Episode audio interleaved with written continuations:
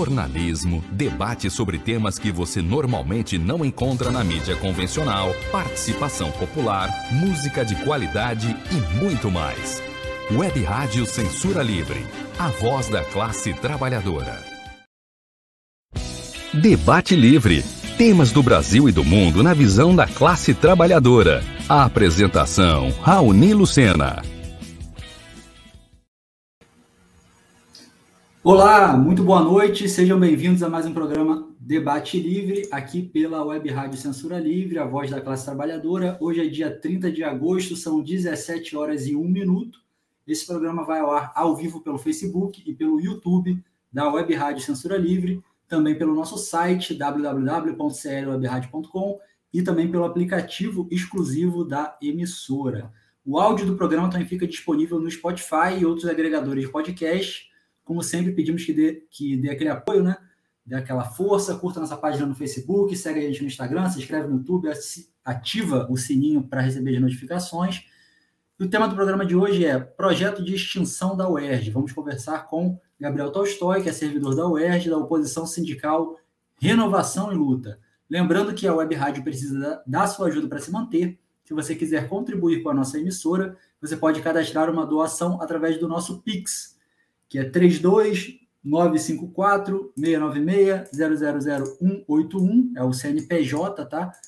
O nome que aparece lá é Antônio de Pada Figueiredo, que é o jornalista responsável que cedeu o MEI aí para a emissora, tá bom?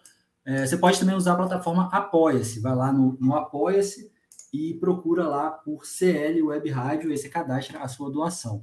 Os dados para o depósito, o endereço do Apoia-se, é, vão estar tá tudo aí na descrição desse vídeo para quem está acompanhando pelo Facebook ou pelo YouTube, e a gente também vai reforçar diversas vezes aqui ao longo da transmissão. É, o Gabriel já está na linha com a gente. Deixa eu ligar aqui. E aí, Gabriel, seja bem-vindo. Boa noite, tudo bem, cara? E aí, Raoni, tudo bem? Boa noite. É, tá dando para ouvir direito? Porque o microfone. Tá dando, tá dando para ouvir bem, tá dando para ouvir bem sim. É... Então vamos lá, vou fazer uma introdução aí para o ouvinte que talvez não esteja tão familiarizado assim com o tema. É, o projeto de lei 4.673 de 2021, de autoria do deputado estadual Anderson Moraes, do PSL, propõe a extinção e a venda de todo o patrimônio da Universidade do Estado do Rio de Janeiro, melhor, Universidade Estadual do Rio de Janeiro, a UERJ. Do Estado, do Estado. É, na fonte que eu peguei estava escrito estadual. Enfim, Universidade do Estado do Rio de Janeiro, a UERJ, é, com a receita convertida para bolsas de estudo em unidades particulares de ensino, que herdariam também os alunos e o orçamento anual da instituição, da UERJ. É, esse projeto de lei ele é de maio, é, já havia sido rejeitado, mas só foi publicado no Diário Oficial no Rio de Janeiro, nessa quinta-feira, dia 19. É, então, para começar essa conversa, Gabriel, eu queria que você contasse para a gente é, quem é esse deputado Anderson Moraes, qual que é o histórico dele na, na Alerj. Tá. Gente, só desculpa porque meus gatos derrubaram aqui no minha luminária, é preciso que eles tenham de novo daqui a pouquinho, que eles estão olhando aqui. Mas vamos lá. É, quem é o Anderson Moraes, em primeiro lugar, certo? Eu dei uma pesquisada quando é, é, em maio, né, quando começou essa palhaçada, quando mais coisa pela eleição, o Anderson Moraes é um deputado de primeira viagem, ele já tinha sido candidato, não, tenho, não lembro agora se é vereador ou a deputado estadual, acho que é vereador, pelo PC do B, certo? É, olha que legal, em Nova Iguaçu, que é de onde ele é. Ele se elegeu em 2018 na onda bolsonarista pelo PSL, que é o partido no qual ele está agora, PCdoB, PSL.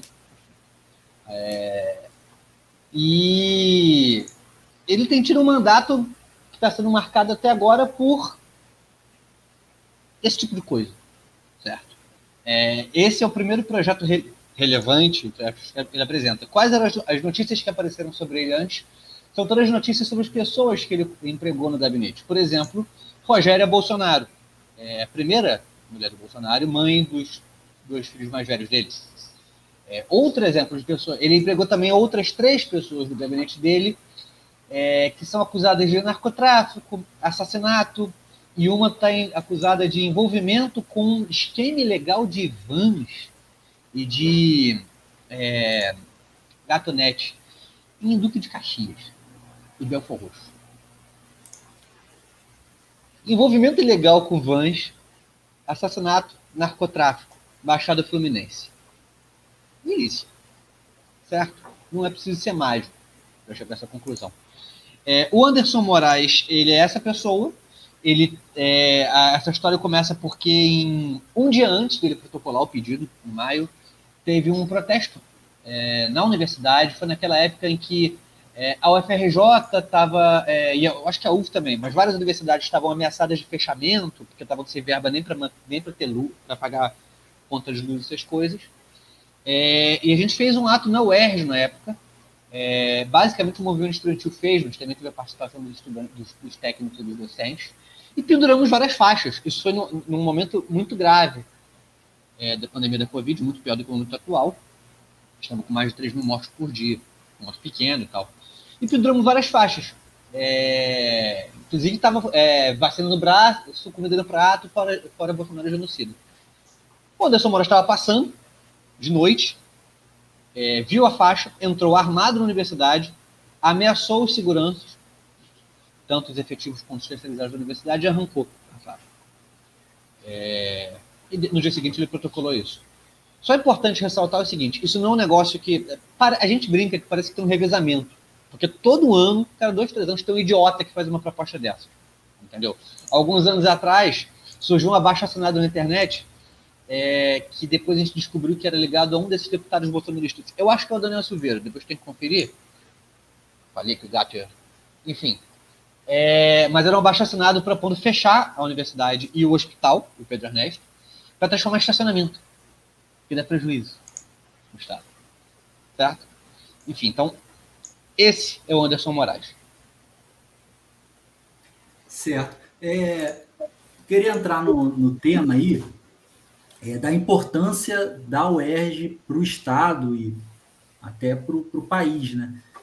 Porque, é, sem querer fazer o papel um pouco é, de advogado do diabo, não é o caso, mas é, uma, manter uma universidade do porte da UERJ, do porte de qualquer universidade estadual é, das que a gente tem no, no Brasil, é, é, um, é um orçamento significativo. É um orçamento significativo.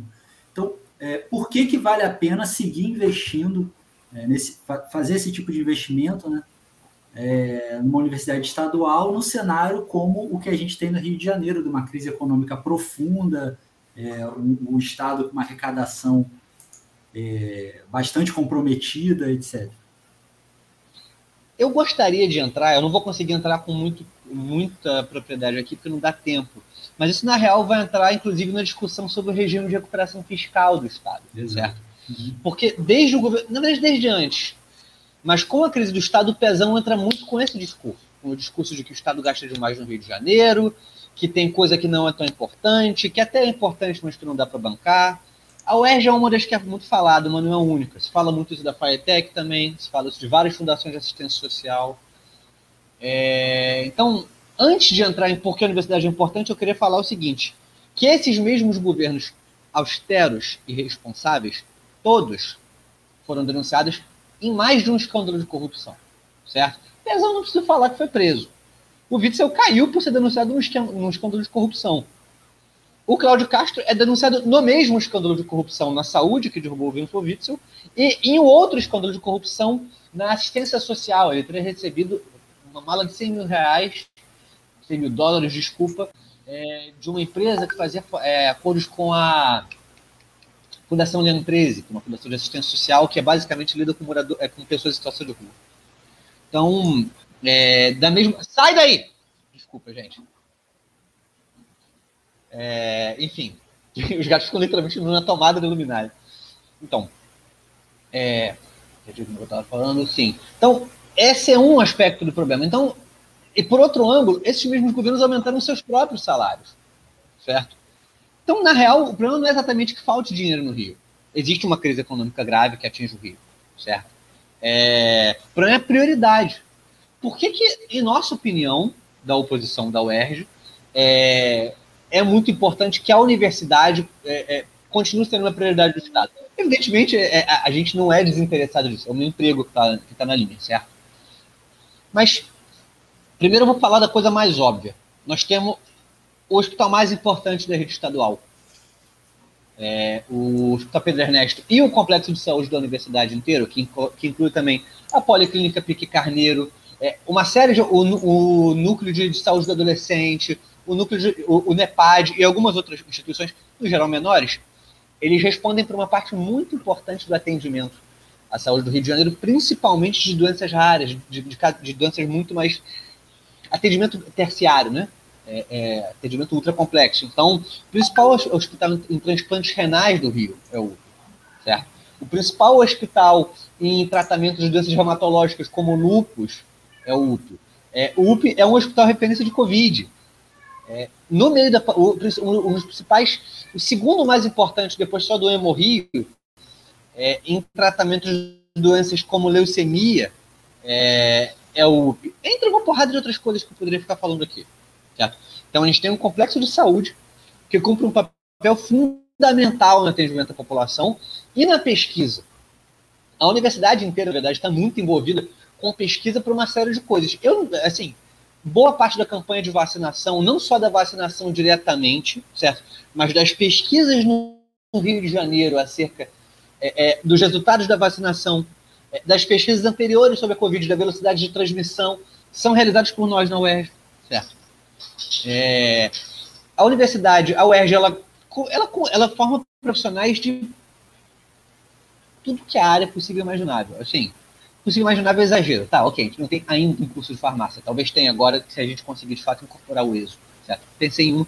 Mas é, a universidade forma, ela tem, acho que são 32 mil alunos, certo? Por ano, de graduação, sem contar as pós. É, e ela cumpre um papel de Veja, a UERJ tem problemas, certo? Graves. A formação da UERJ tem problemas graves.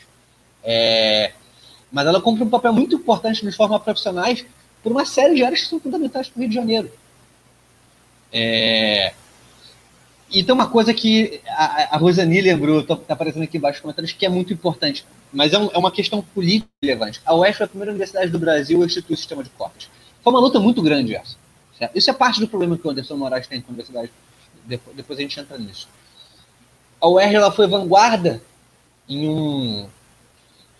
Ela foi vanguarda em instituir um sistema que é parte muito importante do despertar da consciência negra no Brasil. Não é à toa que a partir do momento em que se instala o sistema de cotas ali e depois se amplia ele para o conjunto das universidades no país, a quantidade de pessoas se reivindicando negras aumenta exponencialmente. E são alunos que. É, é, eu lembro da, da, da, da, argumentação antes. De, bom, eu não era professor da universidade, eu era estudante do segundo grau, mas eu lembro claramente que a discussão era que as cotas iam rebaixar as notas da universidade. E aconteceu o contrário. Certo? Então, a UERJ ela cumpre um papel muito importante de, com todos os problemas que tem, a universidade elitizada, certo? Menos do que a média das PUCs, mas é elitizada, muito mais do que deveria ser, mas ela cumpre um papel muito importante de popularizar educação superior no estado do Rio de Janeiro, que não tem como ser substituído nem por outras universidades públicas hoje por hoje, que dirá por universidades particulares. Então, é, por esses motivos e outros, é, é, é, eu considero que a UES continua sendo um elemento importante é, que, que, o governo, sinceramente, se fosse um governo minimamente sério, deveria continuar investindo.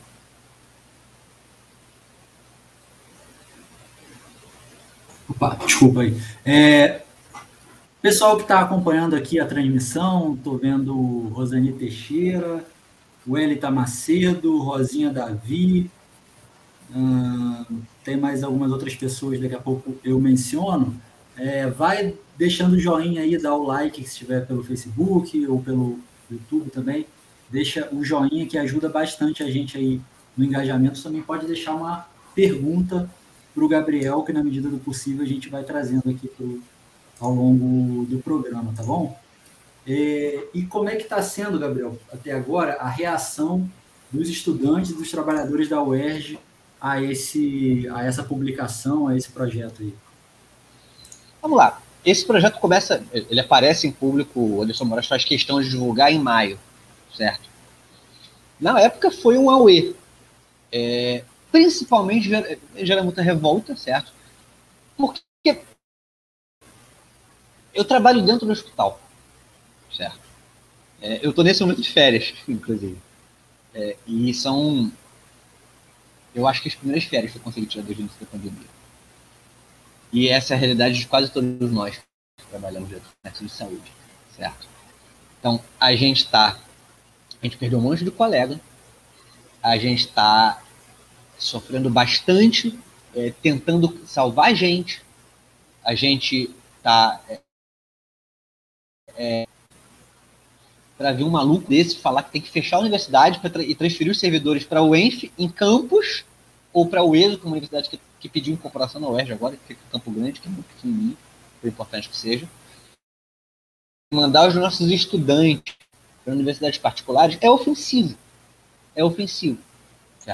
Se, se você lê, inclusive, o projeto, a universidade é agressiva com pessoas que são de direita, cumpre um papel de doutrinação socialista e tal. Quem me dera o UERJ cumprir esse papel de doutrinação socialista. Muito pelo contrário, dizer. Certo? É... Então tem uma revolta muito grande, em primeiro lugar, certo? É, e eu acho que existe muita disposição de luta embaixo, porque, assim, tem qualquer notícia sobre isso, mesmo que eu não, não saiba a tempo, mesmo que eu, não, que, eu, que eu não veja diretamente no jornal, tem um monte de gente me mandando mensagem o tempo inteiro. Então, todo, a, a universidade sabe do que está acontecendo, certo? A universidade está acompanhando esse troço é, e tem bastante dimensão do que, do que significa esse projeto. Ninguém acha que é uma brincadeirinha, certo? Ninguém acha que, ah, mais um palhaço fazendo esse negócio que vai ser esquecido, entendeu? Ninguém acha que, não, deixa ele lá, tranquilo. É, só que, infelizmente, existe uma. A, a, a, direção do movimento, as direções institucionais da universidade e do movimento estão muito, tipo, tranquilo, sabe? Por exemplo, a reitoria soltou uma nota, inclusive uma nota com seus problemas positiva, um manifesto junto com outras instituições eh, superiores públicas do Rio de Janeiro, em que fala que temos certeza que a Alerj vai rejeitar.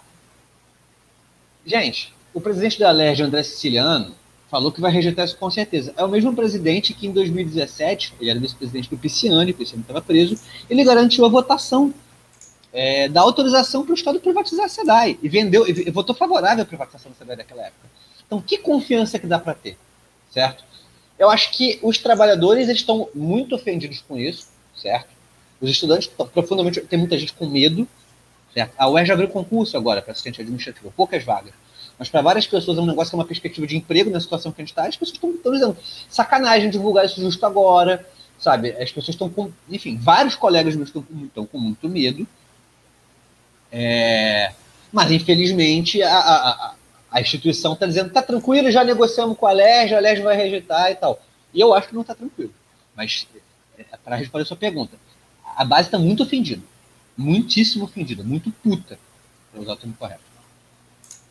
É, existe uma, uma ideia que é o seguinte, o, o, o governo Bolsonaro, bem que estamos analisando aqui um projeto de, de caráter estadual, mas está dentro do contexto do governo Bolsonaro, esse deputado é um cara, um apoiador ativo do, do Bolsonaro, etc. É, ele vem fazendo ataques à classe trabalhadora em múltiplas frentes, né? Eu, eu lembro que, como militante também do, do, movimento social, que em outros momentos a gente tinha de maneira muito categórica qual que era aquela principal luta do momento, aí todo mundo se voltava para aquele determinado projeto de lei. Ou, é, é, agora a coisa está tão é, um ataque em múltiplas frentes assim, né? É, se, é, então é muito comum a gente ouvir algumas até de pessoas engajadas, lutadoras, etc.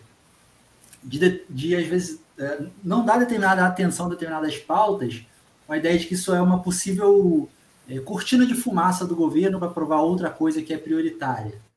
É, isso já foi, principalmente em questões, vamos colocar assim, mais ideológicas. Então, algum ataque direto, alguma declaração é, que seja um ataque direto à comunidade LGBT, às mulheres, às comunidades tradicionais, aos povos tradicionais, aos negros e negras, etc. É, enfim, é, essas coisas que ele o esquerdista tem que ir para ponta da praia, enfim, algumas declarações é, é, muitas vezes são tratadas dessa forma, né? Ah, isso é a cortina de fumaças, virou um quase que um slogan em um setor, é a cortina de fumaça e tal. É... Você acha que pode ser uma coisa assim, uma cortina de fumaça, ou é algo de fato que o movimento deve se preocupar, porque isso pode sim é, ir para frente, ganhar um peso social, ganhar um peso parlamentar e tramitar? Olha, eu acho que isso é uma coisa que tem que gerar preocupação, não porque hoje esteja dado o que vai acontecer, porque hoje não está. Uhum. Vamos, ser, vamos ser claros. O, o, o, presidente da Alerj, o Pisciani, né, ele disse Siciliano. que... É, eita. Pisciani morreu. Siciliano. Foi no Pisciani agora. O, ele, ele disse que na gestão dele não tramita, mas como você falou, é um cara que é, não merece a nossa confiança. Então, pois é, não é à toa você ter mencionado o Siciliano, o Pisciano pensando no Siciliano, porque o Siciliano era o vice do Pisciano, certo? Uhum. Aliás, vamos aqui comemorar, porque Jorge Pisciani finalmente foi para o inferno. Que, espero que tenha ido. Certo? É, mas voltando. Primeiro, como eu falei, eu acho que não podemos contar o que o Siciliano fala. O cara garantiu a privatização da SEDAI, o cara votou favorável ao regime de recuperação fiscal, que é um negócio que o governo estadual usa, usou para tirar o aluguel social dos, da, do, dos, dos desabrigados da chuva de Friburgo, entre uma série de outros ataques, votou favorável ao fechamento dos, dos restaurantes populares, sobrou praticamente nenhum. É, enfim, o PT chegou a discutir em 2017 a expulsão do Siciliano. Siciliano votou a favor da libertação de Paulo Melo, Jorge Pisciani e Albertassi, eu acho que naquela operação Forno da Onça. Esse é o siciliano. Esse é uma coisa. E por outro ângulo, não é só ele que está falando isso. Eu li o um artigo ontem do Dionísio Lins, que é um deputado do PT, do Partido Progressista, que é um partido ao qual Bolsonaro foi filiado, partido do qual Dornelles é membro, partido do qual Maluf é membro, partido do Arthur Lira e do Ciro Nogueira, um partido que está vinculado ao partido do Centrão, que está colado no Bolsonaro, certo? Então, olhado nosso, mas ele falando que é um absurdo isso, que de jeito nenhum, jamais ele vota favorável a isso. A população do Rio está contra esse projeto. Com todo, repito, com, apesar da população do Rio reivindica o UERJ. Reivindica mais ainda o UP, inclusive. É, então, não existe apoio popular a isso. E eu acho que não existe hoje apoio também na superestrutura, por assim dizer. Na alergia suficiente para isso. É real que não existe esse apoio. O próprio Cláudio Castro não vai, não vai apoiar o negócio desse hoje porque ele quer se eleger. A preocupação não é para agora. Exatamente. A preocupação é: o Anderson Moraes é bolsonarista, o Cláudio Castro é bolsonarista. É, mesmo é bolsonarista vota favorável a um monte de barbárie, certo? É, por exemplo, quem criou a EBSER, a empresa brasileira de serviços e recursos hospitalares, que destruiu os dois hospitais universitários brasileiros, privatizou eles praticamente, foi o governo do PT, foi o Lula, o 520. É, então, eu acho que o fato de que um projeto desse foi protocolado e existe no sistema da Alerj, não é uma ameaça imediata. E eu não seja uma construção de fumaça certo? Não gosto de. É, você apresentou muito bem a ideia é, é, de. Eu, eu acho ruim é, é, essa discussão, porque coloca que existem. Primeiro, que coloca que existem coisas que não são centrais, certo? Eu concordo que o governo usa determinadas discussões para distrair é, a população, para tirar a atenção de outras coisas. Por que, que o governo fala de voto impresso? Para distrair a atenção, tentar distrair a atenção. Ele pega uma pauta que é legítima. Não porque eu concordo com o voto impresso, mas é porque eu entendo que as pessoas têm desconfiança com o eletrônica. Entendo, quer dizer, concordo, mas eu entendo. Ele usa isso para dizer, para fingir que não tem fome, desemprego e mortandade em massa com Covid. É, e é da mesma forma como se usou, enfim, todo governo faz isso, certo? O Bolsonaro é especialista em fazer isso. Isso não quer dizer que as pautas que ele coloca, é, que os elementos que o governo usa, usa digamos assim, como questão de fumaça, são menos importantes necessariamente. Tá? Para dar um exemplo, durante o eleitoral, é, o Bolsonaro bateu muito no kit gay do Haddad, certo? O que, que era o kit gay do Haddad? A gente tem tempo de militância em 2011, o governo da Dilma propôs um kit anti-homofobia. O Ministério da Educação propôs, na verdade, para o governo da Dilma, não chegou a virar nem projeto de lei. Era um kit com alguns vídeos, bem muito, assim, que zero explícitos, assim, na, nada mesmo. Eles eram, inclusive, não serviam para muita coisa. Para ser apresentado nas escolas, para os professores conseguirem usar, para conseguir começar uma discussão sobre LGBTfobia, sobre preconceito. A bancada evangélica exigiu que o governo retirasse isso ou ia pedir a cabeça do Palocci, que estava denunciando por corrupção. O governo cedeu e falou que é importante. É, é, e o governo do Bolsonaro ficou falando desse negócio, certo? Reforçando a homofobia. Qual foi a resposta do PT? Isso não existe ser cortina de fumaça. Eu acho que a discussão da cortina de fumaça é tentar secundarizar algumas pautas, como você falou, a questão de opressões. E eu acho que nós não, não podemos cair nisso. Nós não podemos cair é no negócio de vamos pegar algumas opções que são mais importantes. Eu, repito, eu vi uma parte importante do movimento falando. Aqui, o mais importante é a reforma da Previdência. Passou a reforma trabalhista, depois passou a reforma da Previdência. Aqui, o mais importante é a discussão da democracia. Nesse momento, a discussão que o governo. Que, a discussão que eu vejo é o importante são as eleições do ano que vem. Gente, não, e não se fala do que o, do fato de que o Bolsonaro está propondo armar a população. Não, armas é costume de fumaça. Não é costume de fumaça. Ele está tentando armar um setor de jagunço aliado dele. Sabe? Então, eu acho sim que esse projeto de extensão da UERJ não é um projeto que hoje por hoje tem chance de ser aprovado. Ele não foi rejeitado, tá? Ele está no sistema da LERJ. Ele não está em pauta. Ele, eu, hoje, hoje eu acho que ele não tem a menor chance de ser aprovado, mas ele é uma ameaça real, que pode ser desencavada em algum momento. A tese do marco temporal, que o STF está tentando votar que o agronegócio quer que, porque quer que seja aprovado agora, para destruir os territórios indígenas, é, é um projeto. É, tem um, o, é, o STF está para votar agora, mas está para ser votado também no Senado a tese no marco temporal como projeto de lei, que é um projeto de lei de 2002, se eu não me lembro direito. Então, está desenterrado de uma hora para outra. Ele tem que ser enterrado, tem que ser destruído, certo? É, e não a gente falar que é a cortina de fumaça. Não, tudo tem que ser respondido. Qualquer ataque tem que ser respondido.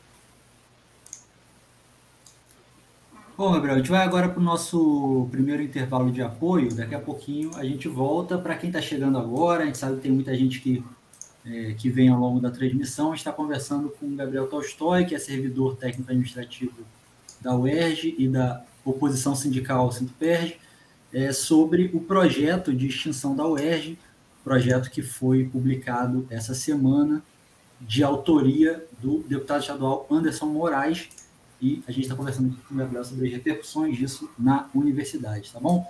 É, a gente vai para o nosso intervalo de apoio. Já já a gente volta, logo depois do intervalo, conversando mais com o Gabriel a respeito. Valeu, até daqui a pouco.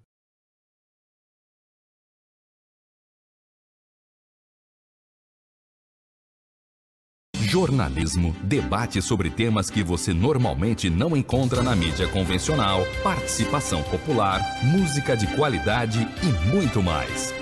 Web Rádio Censura Livre, a voz da classe trabalhadora.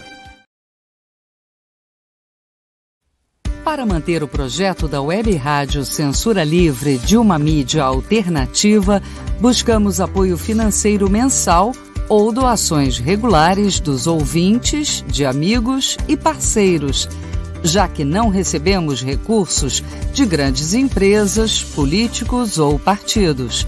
Seja um apoiador regular e ouça o agradecimento no ar durante as edições dos nossos programas. Sua ajuda é muito importante para nós. Enviamos prestação de contas mensal aos nossos apoiadores. Temos uma vaquinha virtual permanente. Anote o endereço virtual apoia.se barra barra CL Web Rádio.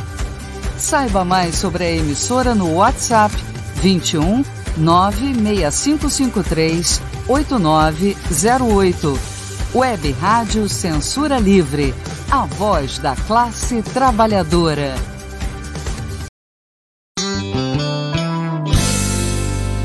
Meu Brasil, grande país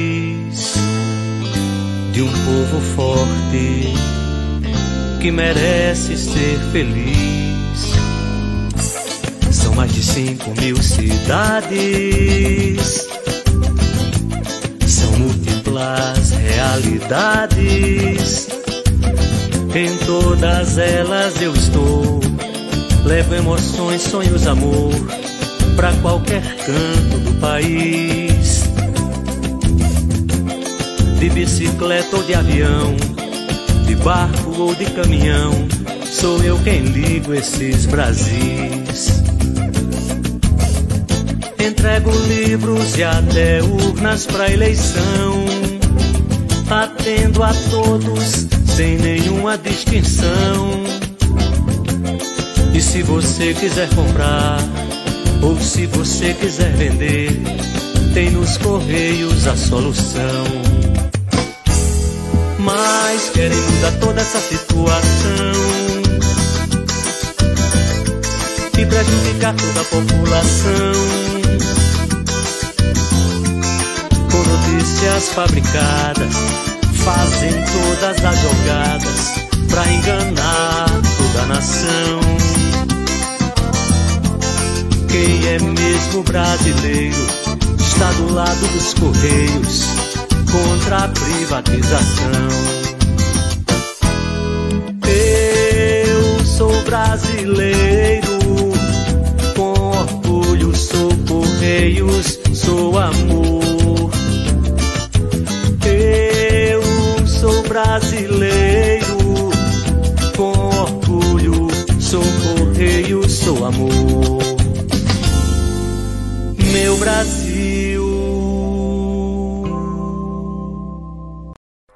Tornar o serviço público mais eficiente? Sim. Buscar o aperfeiçoamento técnico e profissional dos servidores? Sim. Permitir que políticos e seus indicados tenham ainda mais poder na administração pública? Não. A reforma administrativa do governo federal pode piorar substancialmente as já precárias condições do serviço público no país. Leia, informe-se. Depois pode ser muito tarde para voltar atrás. Acesse nãoapec32.com.br e veja o posicionamento de cada parlamentar. Jornalismo, debate sobre temas que você normalmente não encontra na mídia convencional, participação popular, música de qualidade e muito mais. Web Rádio Censura Livre, a voz da classe trabalhadora. Debate Livre. Temas do Brasil e do mundo na visão da classe trabalhadora. A apresentação, Raoni Lucena. Estamos de volta ao programa Debate Livre aqui pela Web Rádio Censura Livre. Estamos conversando com o Gabriel Tolstói sobre a, o projeto de extinção da UERJ, projeto aí do deputado estadual Anderson Moraes, do PSL do Rio de Janeiro. É, pedir, antes eu quero agradecer o pessoal que está aí curtindo, comentando, acompanhando a nossa transmissão, né? A Rosani Teixeira, Antônio Figueiredo, é, o Elita Macedo também, Rosinha Davi, uh, Márcia Pacheco também, obrigado aí pela audiência. É, deixa o like aí para ajudar, também pode fazer aí o seu, o seu comentário, a sua pergunta que a gente traz aqui para o Gabriel na medida do possível. Tem várias, vários, é, vários comentários da Rosani é, no sentido do que o Gabriel vem vem falando aqui, né? Nesse último, ela comenta que não podemos confiar em muitos dos deputados da Alerj, temos que exigir que esse projeto seja retirado de pauta e rasgado. Né? Vai no sentido do que o, o Gabriel vinha explicando para a gente. É, Tolstói, eu queria perguntar para você o seguinte: é, se soa tão absurdo, é, parece tão absurdo e é tão absurdo, né? é, para os trabalhadores da UERJ, para os estudantes da UERJ, para a população em geral. É, é um, aparentemente parece um projeto que é ruim para todo mundo, é, mas se alguém propõe, supõe-se que alguém é, tenha interesse nisso. Então, é, quem, se um projeto desse passa, quem sai ganhando? Existe algum setor da sociedade que sai ganhando com isso? Então, Raoni, Eu acho que essa é a pergunta mais importante. Eu estou vendo várias pessoas é, falando, vi inclusive um professor, alguns professores da, da universidade escrevendo que o Anderson Moraes está fazendo isso porque ele não consegue passar para uma universidade de parte pública, porque ele é burro. Não é isso. Não é isso. Ele é um imbecil, certo? É, sim, também. Ele é um ressentido, também. Mas não é esse o motivo. Ninguém propõe um negócio desse sabendo que pode, inclusive, se queimar muito, certo? Você não tem um, um objetivo bastante claro em mente. Eu acho que aqui existem três coisas, três grupos que podem se beneficiar disso, principalmente. Certo? Um é um benefício econômico que pode ser colhido pelas universidades particulares, certo? É, tem, tem, três grupos que podem se beneficiar economicamente e outros grupos que podem se beneficiar politicamente. São coisas importantes. Primeiro, para o econômico. Universidades particulares, certo? Se fecha o ERJ, vão receber uma porrada de aluno bolsista que o Estado vai pagar, então pagamento certo, certo? É, e vão ter uma concorrente a menos, que é concorrente que, assim, a UERJ é muito grande, certo? A UERJ é uma das maiores, não estou nem falando de importância ou, ou, qualidade, mas em termos de quantidade de alunos é uma das maiores universidades do Brasil. Está entre as dez maiores, deve ser quinta ou sexta. Acho que só perde para o FRJ, UF, o FMG e USP, um negócio desse. É... Então, primeiro isso, economicamente é um negócio, é um, é um negócio maravilhoso para as universidades particulares. Maravilhoso, maravilhoso. Também é um negócio maravilhoso para os empresários da saúde do Rio de Janeiro, principalmente para as OS. Por quê? Porque o Anderson Moraes, como ele não é completamente imbecil, ele não propôs fechar o complexo de saúde, certo? Ele sabe que aí, enfim, é tiro no pé total dele o que ele fez é propor que o complexo de saúde da Oeste seja entregue para a Secretaria Estadual de Saúde. Por que, que ele fez isso? Porque uma coisa que talvez nem todo mundo saiba, que o nosso complexo de saúde, e mais notavelmente o, o Pedro Ernesto, ele não é administrado por, por, nenhum tipo de organização social, fundação estatal de direito privado, ele é administrado diretamente pela universidade. É o único hospital do Estado que não é administrado por uma entidade privada. O único hospital estadual, desculpa. É, alguns, os hospitais da UFRJ e alguns outros hospitais federais também não são, não tem OS, certo? É, essas empresas privadas que administram hospitais públicos, elas estão sempre envolvidas em escândalos de corrupção. Sempre. Entra governo, sai governo, estão sempre envolvidos em escândalos de corrupção, estão sempre envolvidos em não pagamento de funcionário, demissão em massa, enfim, vocês devem lembrar, não precisa. Enfim, to... peguem uma, um hospital que está em crise, peguem uma UPA que está em crise. Eu vou te dizer qual é a OS que administra ela, certo? É, e não é só aqui, é no Brasil inteiro. O UP não tem isso. Então, no UP nós temos, por exemplo, como nós somos servidores, quase todos nós, é, nós temos, ok, tem bastante contratado agora, uma forma de contrato bastante problemática e ilegal que tem lá também, mas enfim, não é com empresa exatamente, alguns especializados, a gente pode denunciar as coisas, certo? Que é uma coisa que os trabalhadores das UPAs não podem, por exemplo. É, se, se o UP fosse, se o complexo de saúde fosse entregue para uma universidade, desculpa, fosse entregue para a Secretaria de Saúde, a Secretaria de Saúde poderia, por ato administrativo de, de, do secretário de Saúde, portanto, do governo, entregar para a OS. É mais uma grana violenta. As empresas, é, é, os empresários de saúde do Rio de Janeiro estão doidos para botar a mão no UP, porque o UP é um hospital que, assim, transplante renal é uma operação caríssima colocar é, é, cirurgias coronárias caríssimas. A gente oferece isso. Para dar só dois exemplos. Tratamento de câncer oferece isso. De graça. Certo? Por último, economicamente, também tem outro, um terceiro grupo que seria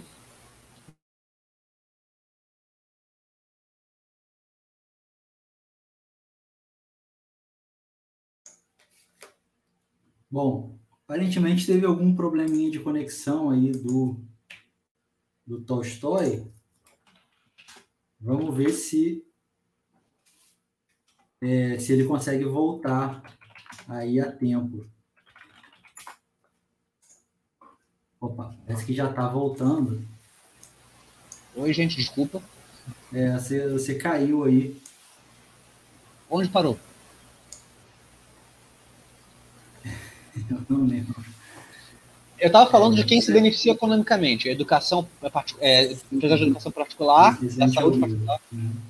Inclusive, eu esqueci de falar uma coisa. Você estava falando das OS, né? Das OS que, que no, no Sim. tem outro tipo de contrato. Na educação particular, inclusive, é importante lembrar uma coisa. A irmã do Paulo Guedes, Paulo Guedes é sócio da FG, da, desculpa, da FGV não, do, gente, como é que eu esqueci agora? De uma universidade particular que tem aqui no centro do Rio, que eu vou lembrar daqui a pouco o nome, certo? Basicamente de economia.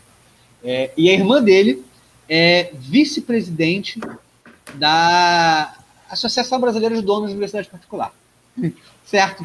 O Paulo Guedes apoia, que é do governo Bolsonaro, que é apoiado pelo governo Cláudio Castro, que é apoiado pelo Anderson Moraes. Paulo Guedes, que foi, bom, que é, é sócio é, fundador. do Mendes, não? Não, é uma universidade que existe, que não fechou. A Cândido, está em crise. A Cândido não fechou? Não, a Cândido está em crise, mas não fechou. Eu, não, eu vou lembrar o nome daqui a pouquinho. Hum. É... E alguma coisa. IBM. IBMEC. IBMEC. IBMEC. IBM. IBM. Sim, IBM é, é computação. Uhum. É, primeira empresa de computação importante do mundo. Voltando. É, enfim, e o terceiro beneficiado economicamente seriam especuladores imobiliários, porque o UERJ tem um patrimônio imobiliário bastante importante. Mesmo se você desconsidera é, o, os, os campi em si, que tem um potencial imobiliário gigantesco, certo? A galera fala que é feio e tal, mas, porra, a, tem certeza que tem uma porrada de empresário que ia adorar transformar isso aqui em, em prédio de escritório, certo? É, mas, além disso, a universidade tem muitos imóveis, muitos imóveis, porque por muito tempo, por lei, é, os imóveis de gente que morria sem ter herdeiro, blá, blá, blá, uma lei lá doida, é, vinham para UERJ, certo? Então, a UERJ tem imóvel na Quinta da Boa, no, no Alto Boa Vista, a UERJ tem imóvel em Copacabana, uma cidadezinha pequenininha, que é o IESP, faz em Ilha Grande, que é o CIEDES, que basicamente são institutos de pesquisa relacionados à biologia, oceanografia e tal. É, Ilha Grande lugar? Enfim. Então, eticamente, quem se beneficia? Porque a UERJ tem uma imagem que é uma imagem que, que não corresponde à realidade, de fato, mas ela tem uma imagem de universidade muito democrática, muito popular, é, de uma universidade que forma muitos pensadores de esquerda, que é, forma pessoas que são contra. Repito, não é uma grande verdade, certo? É, a gente tem, por exemplo, dois ministros da STF que são professores da UERJ nesse momento, que são Barroso e o Fux. O Barroso é conhecido na universidade por. Enfim, ele, ele, ele, tem várias acusações de assédio moral, certo? Contra Ele tem textos públicos defendendo que a universidade tem sim que fazer parcerias público-privadas. Enfim, ele atuou para tirar o, a, o a Faculdade de Direito da, da UERJ é, quando a UES estava mais em crise, correndo o risco de fechar, entendeu? Então, não é isso, né? a gente não, não é real que a universidade é mega democrática, mega popular, mas tem essa imagem. Então, ela é um, um troféu. Não é a coisa muito mais atacada do que uma UF uma UFRJ da vida, certo? Ela é menos importante, inclusive, do que a UF do que a UFRJ em termos de formação de gente, em termos de quantidade de gente que forma. Mas, politicamente, ela cumpre esse papel.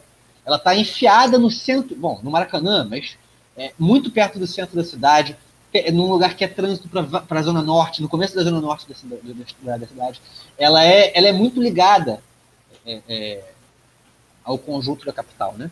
É, e geralmente, é, no caso, geralmente não, mas a, a UERJ de São Gonçalo também tem isso, ela é muito importante para a cidade.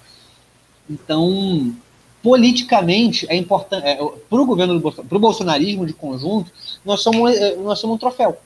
E o, o, quem conseguir, quem ataca a universidade, se, se cacifa aos olhos dessa base eleitoral de lucros deles. Entendeu? Não é um ataque é. O Anderson Moraes sabe muito bem o que está fazendo com isso. E não é o primeiro, não é nem o primeiro bolsonarista que faz isso recentemente. Há, uns dois anos atrás, o Rodrigo Amorim, que é deputado estadual também, bolsonarista, é, invadiu o ERG Armado também para contestar uma audiência sobre cotas. É, por falar por falar nisso, Gabriel, a gente também não pode esquecer é, que a gente tá, segue numa pandemia e eu queria né, já que a gente está falando da UERJ, queria que você falasse como que está a situação aí da UERJ. É, não, você trabalha diretamente no, no hospital universitário, mas na, na parte acadêmica mesmo. É, retornou o funcionamento presencial? Está à distância, misto? Como é que está esse processo na UERJ? Formalmente, está à distância, com das unidades de saúde que formalmente estão funcionando 100%. É... E, de fato, a maior parte dos servidores, a maior parte dos trabalhadores no geral, é, que não estão no complexo de saúde estão à distância. Mas não é todo mundo e tem muito serviço que não precisa funcionar presencialmente, que está funcionando por causa de pressão de chefia, certo? Então, uhum. o financeiro da UERJ está fazendo escala, mas está indo presencial, não parou momento nenhum. Uma parte importante do RH, que não faz o menor sentido, está sendo presencial. É... Por outro ângulo, o Departamento de Saúde do Trabalhador ficou fechado para o presencial a maior parte da pandemia. Recentemente reabriu, e mesmo assim com escala, a gente tem uma relação muito difícil com o Departamento de Saúde do Trabalhador aqui, uhum. por, enfim, muito motivo. Né?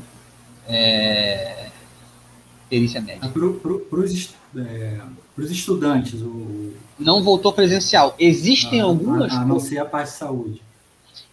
É, então, eu não sei nem se te dizer se é a parte de saúde toda, uhum. certo? Eu não sei como é que tá, não sei mesmo. Estou sem contato nesse momento com o povo da odontologia, da nutrição. Eu sei que algumas aulas práticas, esses cursos voltaram. O único curso que eu sei que voltou com força, é, mas não todo, tipo, ainda é, é, a medicina, porque são com quem eu lido diretamente. Os alunos da medicina, eles nem pararam, na verdade. Os, os últimos anos nem pararam. O que eu acho que é um negócio temerário, sabe? Porque eles. Quando começou a campanha de vacinação, eu, eu, foi uma guerra, certo? É, os alunos da medicina demoraram muito para ser vacinados e, e, eles eram colocados na linha de frente, residentes demoraram para ser atendidos, sabe? Estavam vacinando uhum. primeiros professores que não mexem em pacientes. Mas, né? Enfim. Sim. É, e dentro do próprio hospital universitário, né, mais especificamente, onde você trabalha diretamente, é, como que está essa loucura da pandemia, né? Agora, a gente chegou a conversar até aqui no, no programa em, em épocas mais agudas né, de, de, da crise da pandemia no Estado. É, e como é que está esse momento? Que aparentemente tem uma queda no número de internações e mortes, mas por outro lado tem a variante Delta que vem crescendo, gerando preocupação. Como que está o dia a dia aí um trabalhador do hospital universitário? Vamos lá, Raoni. Eu estou de férias nesse momento, como eu disse, uhum. certo? E minhas férias acabam depois da manhã. Então, eu não tive no UP em agosto. Eu tive lá para resolver outras coisas, mas não trabalhando. Então, é, a minha formação é baseada no que eu vi antes de agosto, no que eu vejo indo lá de vez em quando, e no que os meus colegas estão falando. O que, que dá para dizer? É, a quantidade de mortos e de internados caiu muito por um tempo. Que tem muito a ver com a campanha de vacinação, certo? É, e também com uma relativa baixa é, uma quantidade importante de, de, de, pessoas que, que são infectadas depois desenvolvem anticorpos que não são permanentes, muito longe disso, mas desenvolvem de fato uma imunidade temporária, aparentemente. É, então, depois de grandes ápices, de grandes picos da pandemia, geralmente tem uma baixa mesmo. Qual o problema? É, com isso, se desativou boa parte das enfermarias e UTIs de Covid. É, e em começo de julho, se eu me lembro direito, a gente estava, acho que, com duas UTIs e três enfermarias só. A gente chegou a ter seis de cada. Certo? Qual o problema? É... Mas tem vários problemas aí. Como você falou, a variante Delta é muito mais contagiosa. Então, diminuiu a quantidade de UTIs para adultos. Certo? Tem muita criança internada. Porque a Delta é muito mais contagiosa muita criança é, e. Eu, eu associo também, Gabriel, é, e nem até. É, como é que fala? Foi na colher um pouco, né? Porque é, nem, nem, nem estudo isso exatamente, mas você fala de uma, de uma quantidade grande de crianças internadas, me remete diretamente a uma movimentação muito forte que o governo do estado vem fazendo, e as prefeituras também, do retorno das aulas presenciais. Né? Várias escolas é, é, reabriram. Aí reabre daquele jeito, o absenteísmo é enorme, mas reabre, junta criança, junta gente. Sim, sim. Não, o próprio município do Rio reabriu praticamente tudo. O Dado Paz se orgulha de dizer que praticamente não fecharam as escolas. No pior, nos piores momentos, inclusive. Certo? Teve lockdown, aquele lockdown deles de feriado e tal, Sim. e as escolas foram abertas. Sabe? É, então, tem muito a ver com isso. Tem a ver com o fato de que está se impondo a volta às aulas, certo? As escolas particulares voltaram ano passado ainda, mas mesmo nas públicas, é, com uma variante mais contagiosa. É, Existe uma hipótese. A Rosane Teixeira, que eu acho que é sua colega lá no, no Pedro Ernesto, ela, ela faz um comentário aqui dizendo que reabriu o CTI Covid recentemente após o surgimento da variante Delta e é, bom, foi uma colega enfermeira que passou essa informação tá, para tá, ela. Tá. Não, não, duvido que tenha reaberto algumas enfermarias e CTIs nesse processo, entendeu? A gente nunca chegou a ficar completamente sem. Mas teve uhum. ordem. Eu, eu, quando eu estava para sair de férias, teve ordem para reabrir não tinha reaberto ainda. Tem um ambulatório pós-Covid lá que é outro problema, porque ninguém sabe como é que ele funciona direito, mas tem um ambulatório pós-Covid lá porque tem muita sequela, certo? A gente está perdendo muito, muito paciente por sequela pós-Covid também, inclusive. É, mas, enfim, então a situação no momento, o que me parece é isso. Tem muita gente se contaminando. E, tipo, muita gente veio falar comigo, porque eu trabalho no laboratório, para me perguntar como é que faz para fazer teste de Covid e tal. E parte do meu trabalho é é transferir os resultados para ser é, sintético da Fiocruz, que é quem faz uma parte dos exames, para o nosso sistema interno do hospital, certo? Então eu consigo entrar no sistema da Fiocruz e ver os resultados. Muitos colegas estão sendo contaminados, muitos que não tinham sido em momento nenhum ou que já foram, certo? É, e contaminando a família inteira. Muitos colegas vacinados, inclusive, certo? Sim. É, Inclusive, eu acho que é importante dizer que eu só tive minha segunda dose no começo de agosto. Certo? Agora. Então, agora eu estou imunizado, mas a gente trabalhou esse tempo inteiro sem estar. Então, o Nicoleles, que é um cientista importante brasileiro, né, um neurocirurgião, gravou um vídeo, eu não vi ainda, falando que setembro vai explodir de novo. Não sei. Não sei. Eu não vi o vídeo, certo? É, mas eu não duvido. Eu vou, amanhã, é, tipo, depois de amanhã eu estou de volta e eu consigo responder essa pergunta com mais propriedade. É, o, a política que foi escolhida, não só pelo Bolsonaro, mas também pelos governos estaduais, prefeituras e medidas diferentes, mas no geral todo mundo foi um pouco de, de maneira mais explícita ou, ou, implícita, mas todo mundo ah, adotou a linha de deixar o vírus circular, essa que é a verdade. É. E na medida que o vírus circula e que tem novas variantes, é, é, é uma questão biológica, vai predominar a variante mais contagiosa, né? A questão de evolução. E não à toa o Rio. Né? E não Seleção toa... natural, né? Vai. Pois é. A, a, não à toa o Rio é o epicentro da Delta. A gente está botando todas as variantes para circular e fazer, assim, ó, quem for mais contagiosa que, que ganha a batalha aí. É isso é. que está fazendo. É terrível a situação. É, assim, como eu disse, eu vou descobrir com mais clareza na quarta-feira, certo? Mas é, é muito. As perspectivas são muito ruins. Sabe? É, a Delta contamina muita gente que é, vacinada. As vacinas são eficientes ali, certo? Bastante hum. eficientes. Principalmente para conter o, a evolução para um caso grave. Né? Especialmente para conter para casos graves. É, e sim, principalmente para conter para casos graves. Mas não só, elas continuam sendo eficientes para é, para é, conter em algum grau importante a própria é, contaminação, hum. a própria proliferação. Mas em algum momento não vão ser o suficiente. Esse é o problema. Não vão ser. Em algum momento nós vamos ter uma variante que escapa às vacinas, se continuar desse jeito. É, voltando ao tema central aqui da UERJ, é, e também já para finalizar aí, que a gente está se aproximando da reta final já do programa, o que, que você entende que os trabalhadores da UERJ, ou os trabalhadores de modo geral que se solidarizam, é, e os estudantes é, precisam fazer no sentido de não deixar que esse projeto de fato vá para frente, já que, como você mencionou, é, não é seguro confiar na boa intenção da, da, da Alerj, do seu presidente, etc.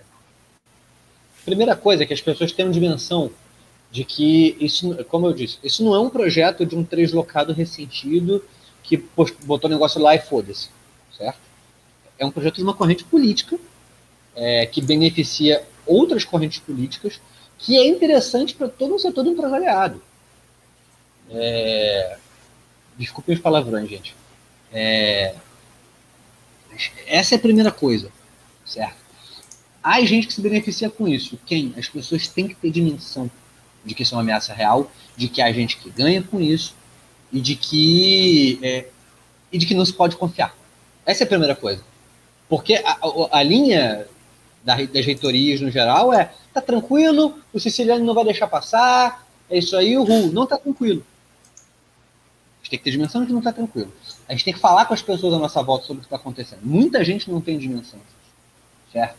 É, pressão política nesse momento é uma coisa que é importante. Então, nós precisamos, na medida do possível, que, é, que os sindicatos, instituições, inclusive, direções de cursos, sabe, institutos das universidades, todo mundo escreva moções.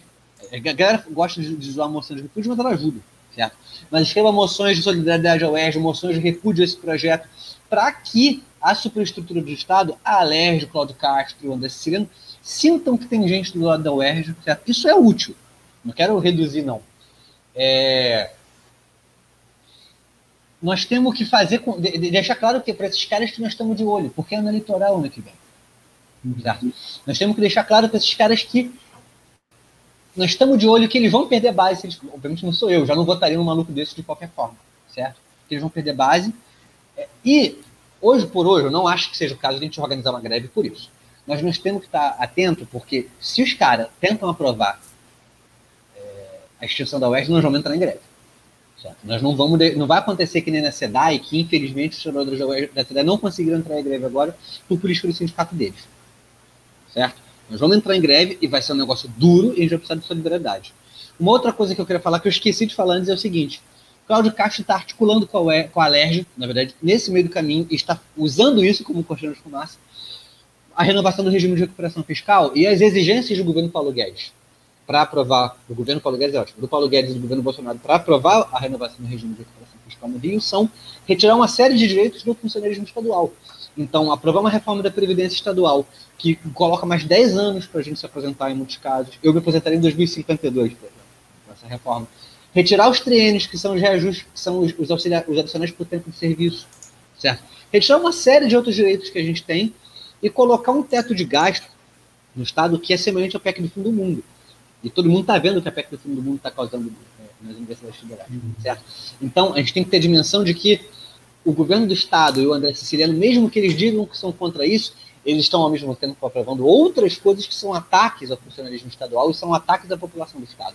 São ataques aos trabalhadores da UERJ, são ataques a quem depende da UERJ e a toda a população do Estado. Certo? Essa, nesse momento, o principal papel, até porque os caras não estão muito avançados, é o de educação. Esse programa ele cumpre um papel importante. Quem mais quiser, a gente pode ir nos programas, a gente pode ir nos sindicatos explicar isso, chamem a gente para ir nas assembleias, para o que vocês quiserem, nós estamos à disposição. A oposição está aqui para isso. Valeu, Gabriel. Obrigado aí pela participação. É uma boa semana para você. Esperamos contar aí com a sua participação em, outros, em outras ocasiões, em outros programas aqui da emissora. Sempre que precisarem. Sempre um prazer.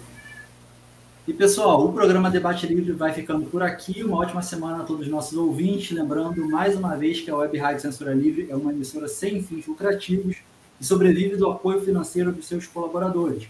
Queremos aqui agradecer aos amigos que nos ajudam a manter a emissora no ar. Se você quiser contribuir com a Web Rádio, você pode fazer um Pix ou pela plataforma Apoia-se. O Pix é o CNPJ aí, ó, 32 95 696 000181. O nome que aparece lá é Antônio de Pada Figueiredo, que é o jornalista responsável que cedeu o MEI aí para a nossa conta. É, pelo Apoia-se, você entra lá na plataforma Apoia-se na internet e procura por CL Web Rádio, CL de Censura Livre, Web Rádio, e depois cadastra a sua doação. Baixe o nosso aplicativo exclusivo, que está mais ativo do que nunca.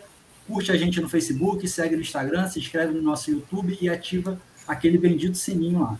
Ah, procura a gente no Spotify também, tá? Em todos os programas agora o áudio fica disponível também para o Spotify, para quem quiser é, ouvir só o áudio aí enquanto lava a louça, enquanto faz qualquer coisa. O programa vai lá ao vivo às segundas-feiras, das 18 às 19 horas, pelo Facebook, pelo YouTube, site e aplicativo da Web Rádio Censura Livre.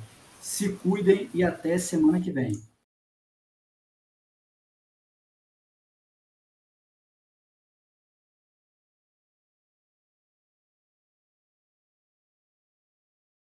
Jornalismo, debate sobre temas que você normalmente não encontra na mídia convencional, participação popular, música de qualidade e muito mais. Web Rádio Censura Livre, a voz da classe trabalhadora. Debate Livre. Temas do Brasil e do mundo na visão da classe trabalhadora. A apresentação: Raoni Lucena.